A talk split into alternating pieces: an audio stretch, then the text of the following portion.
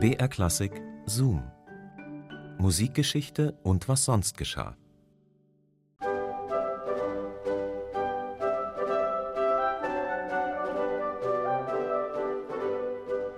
Ein Marsch von Karl Maria von Weber, geschrieben für das Bühnenstück Turandot.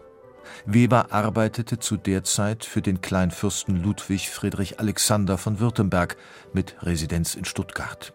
Aber nicht als Musiker, sondern als Privatsekretär.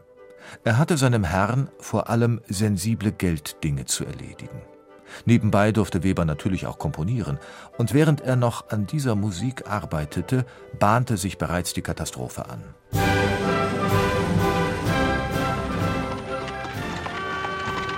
Die Post! Platz für die Extrapost! Die Kutsche, Herr von Weber. Euer Herr Vater ist angekommen. Ich säß am Bass. Webers Vater, Franz Anton, war über 75. Seit seine Schwester gestorben war, hatte er niemanden mehr, der ihm den Haushalt führte, und nun hatte er beschlossen, zu seinem Sohn nach Stuttgart zu ziehen. Er kam mit zwei großen Hunden und seiner Bassgeige, die er auf dem Dach der Kutsche festgebunden hatte. Auch sonst war Webers Vater ein etwas eigenwilliger Mensch. Eigentümliche Neigung bestimmte meinen Vater zuweilen, seinen Aufenthaltsort zu wechseln. Das klingt nach munterer Reiselust. In Wirklichkeit aber war Webers Familie ständig auf der Flucht vor Gläubigern. Mit Gelddingen nämlich hat es Franz Anton nie recht genau genommen. Und so dauerte es auch jetzt nicht lange, da entdeckte er in der Wohnung seines Sohnes 800 Gulden, die ihm irgendwie einen herrenlosen Eindruck machten. Weber hatte die Summe vom Herzog für den Ankauf von Pferden erhalten. Franz Anton jedoch nahm sie an sich, um damit eigene private Schulden zu begleichen – und das war nicht gut.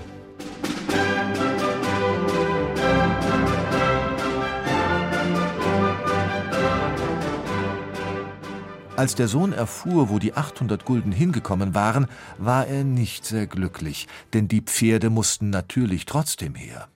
Das Geld dafür hatte er nicht, also hieß es umschulden. Weber dachte da an einen Gastwirtssohn, der im militärfähigen Alter war, eine nicht ungefährliche Sache damals, denn kräftige junge Burschen waren des Herzogs wertvollstes Exportgut.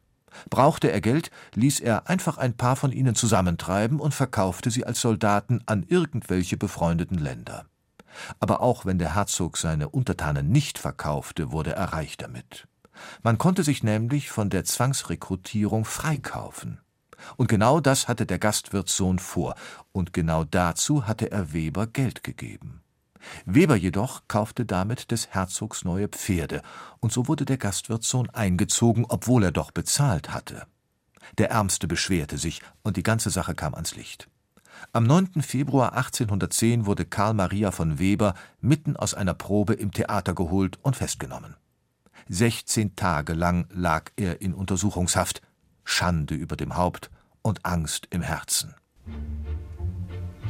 Ängstlich blau es mir. Zwar klopft's mir ein wenig im Herzen, das Schicksal wird es so übel nicht enden. Ein feierlicher Chor am Schluss dieser Szene aus Webers Oper Abu Hassan zeigt die Ankunft Harun al-Raschids an, des freundlichen Kalifen.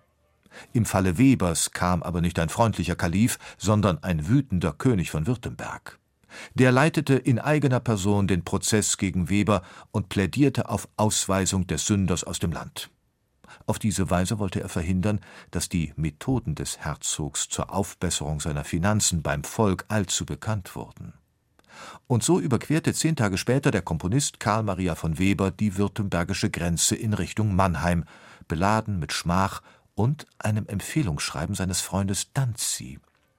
Die Schulden, die Weber in Stuttgart zurückließ, hat er aus der Ferne abbezahlt, als königlich sächsischer Hofkapellmeister in Dresden.